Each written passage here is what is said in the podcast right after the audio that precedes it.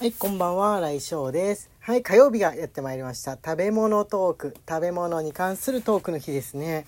あの、フードトークにしようかとか言っておきながら、結局食べ物トークっていう言葉が自分の中でもう、もうスッと出てくるようになってしまいました。ダメですね、自分単純な人間であんまり、あんまり凝ったことできないんですね。食べ物、食べ物について話そうと思ったら食べ物って言葉がね、出てきちゃうようなこの単純さ。あ、食べ物といえばですね、そういえば、えー新しくラジオトークさんの方で、イベントイベントが始まりました。これデラックスギフトをゲットしようのイベントだそうなんですけどなんかちょっと変わっててね、えー焼き芋パーティーレッツ焼き芋パーティーっていうやつなんですけれども、えー今ねあのギフトで収録配信でも多分ララ,、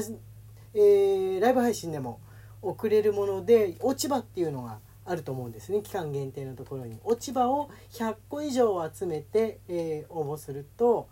えーその送られた落ち葉の数によって、えーデラックスギフトが、え1人1つ1人っていうかまあ1番組につき、え1つ1種類、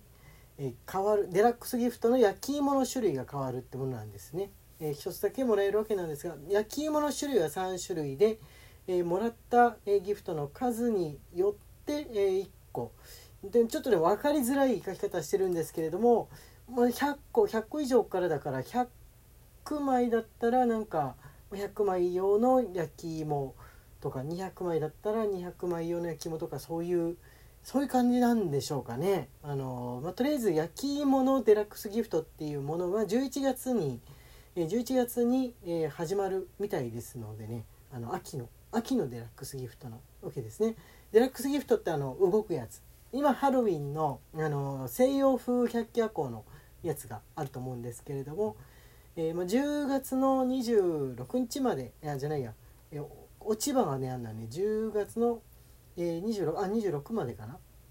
えー、26日までの間、えー集まった落ち葉の数で、えー数えられるとのことです。とのことですね。まあ、どんな焼き芋になるのかとか、えー果たして、えーどういうものなのか。今まであんまりあんまこういう形式のやつってあれした覚えがないんでやった覚えがないんでわかんないんですけれどもへえ面白そう。面白あ書いてあった書いてあった。えっ、ーとね半焼け焼け芋。よく焼け焼け芋うま焼け焼け芋っていうの書いてありましたね。あのー100枚ちょっきりだと多分半焼けの焼き芋のデラックスギフトなんでしょうね。でよく焼けた焼き芋とうまく焼けた焼き芋っていうことだそうなんですけれども。100枚でもこの半焼けっていうのはなんか世知辛いようなでも全種類見てみたいような気もするんですが1チーム1個だから、まあ、どれかしか見れないっていうのはありますね。だそうです。だそうですね。上手に焼けました。あよく焼け焼け芋になるとモンハンみたいな上手に焼けましたになるそうなんですけれどもね。出る文字が。というというお話です。食べ物に関してだったので、えー告知しておきました。さて今日の、えー食べ物トークなんですけれども、えー自分ね今日気づいたことがあるんですよ。あの味噌汁。味噌汁に関してお味噌汁ですね。お味噌汁なんですけれどもあれってお身をつけっていう風に言うことってありませんか？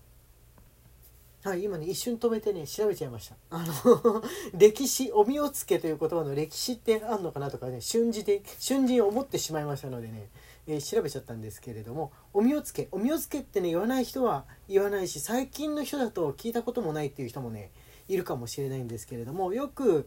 えー昔、ま、自分の子供の頃とかはおばあちゃんとかね「おはいお身をつけ」って言って、えー味噌汁出してきたりとかあありましたね。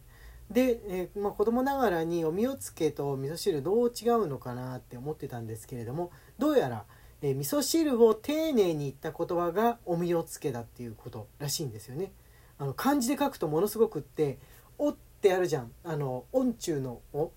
えー魚者とかのこの魚と同じような「お」おですねあの丁寧な言葉につける「お」なんですけれども、えーお礼の「お」ですね。えーその「お」「お」「お」つけって書いて「大身をつけ」だっていう「お」が3つなんですよね。要するにそんだけ丁寧な丁寧に表すっていうか、まあ、丁寧な言葉っていうことらしいんですけど歴史はなんかね古くて室町時代ぐらいからだそうなんですが、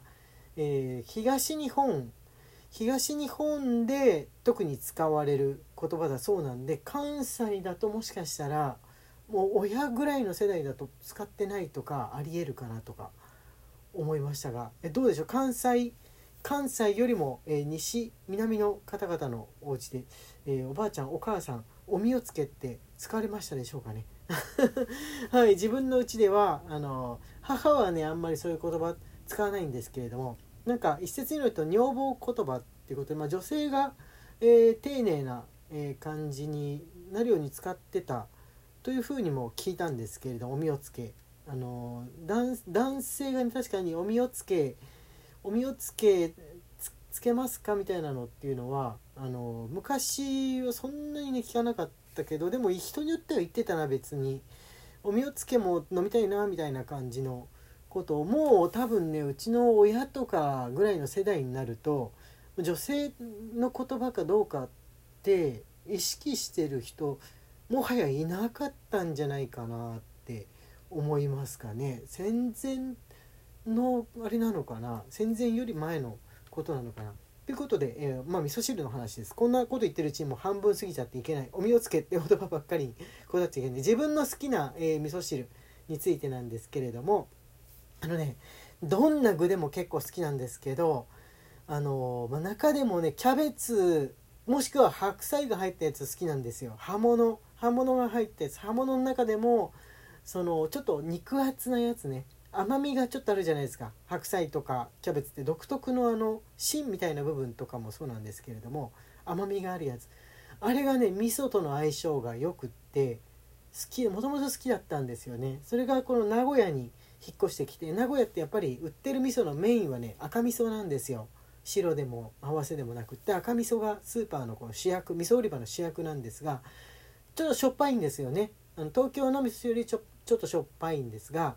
そういう甘みのある太い葉物とのね相性がよりいいなっていう風に感じたんで、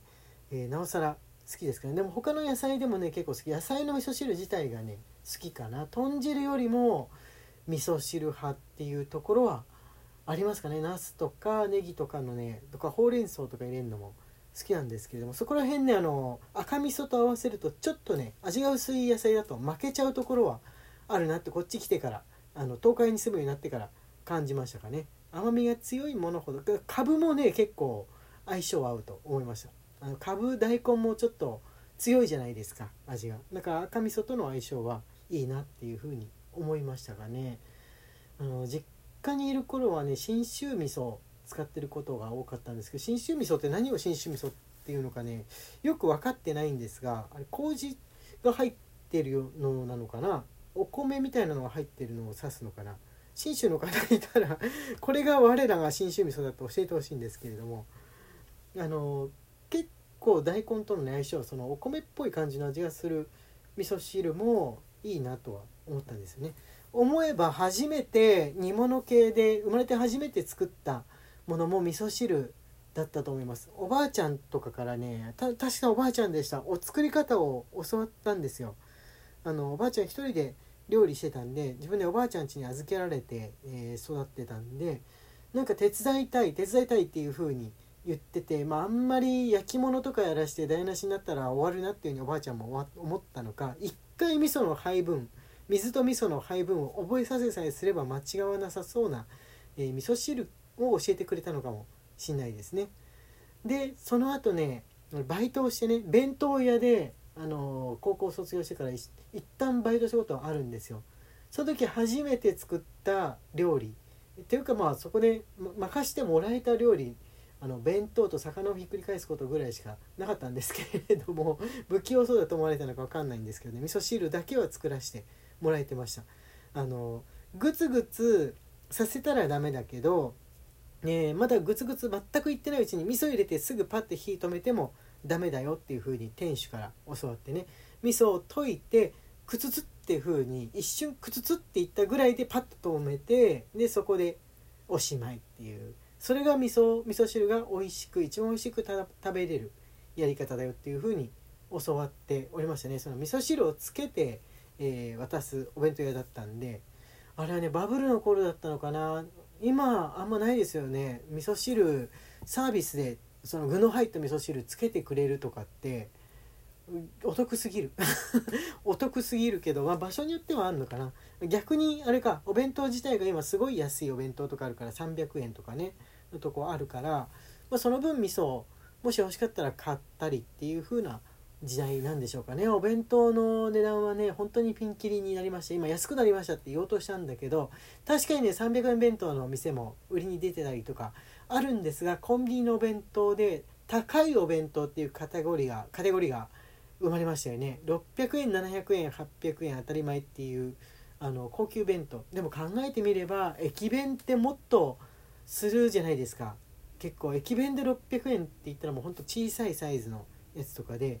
ま割としますよね。1,000円札は平気で出しちゃうのは駅弁の世界っていうか、まあ、別にこっちも出したいわけじゃないんですけれどもね。あの1,000円前後の駅弁多いですね。この量がちゃんと入ってる多めのやつだとそれぐらいになっちゃうんで、まあ、900円と1,000円で1,000円のがちょっと量が多いんだったらまあ1,000円でも1回900円1,000円そんな変わんないしと思うんですがその100円で味噌汁がつけられたのかもしれないと思いながら 大体駅弁食べる時新幹線の中だから汁物邪魔になっちゃうんでねどっちみち飲まないんですけれどもということで、えー、味噌汁味噌汁の話から駅弁の話になってしまいました。駅弁だけの回も作りたいなとか思ってます。結構食べる機会多いんでね。って言ってるし時間がやってまいりました。皆さんの、え、好きな味噌汁は何かな？なんか自分の初めて作った料理の話とかも教えてください、えー、中世おーっと音楽かけちゃう。また今日も忘れるところでした。中世物から来翔の、えー、今日は食べ物トークでした。どうもありがとうございました。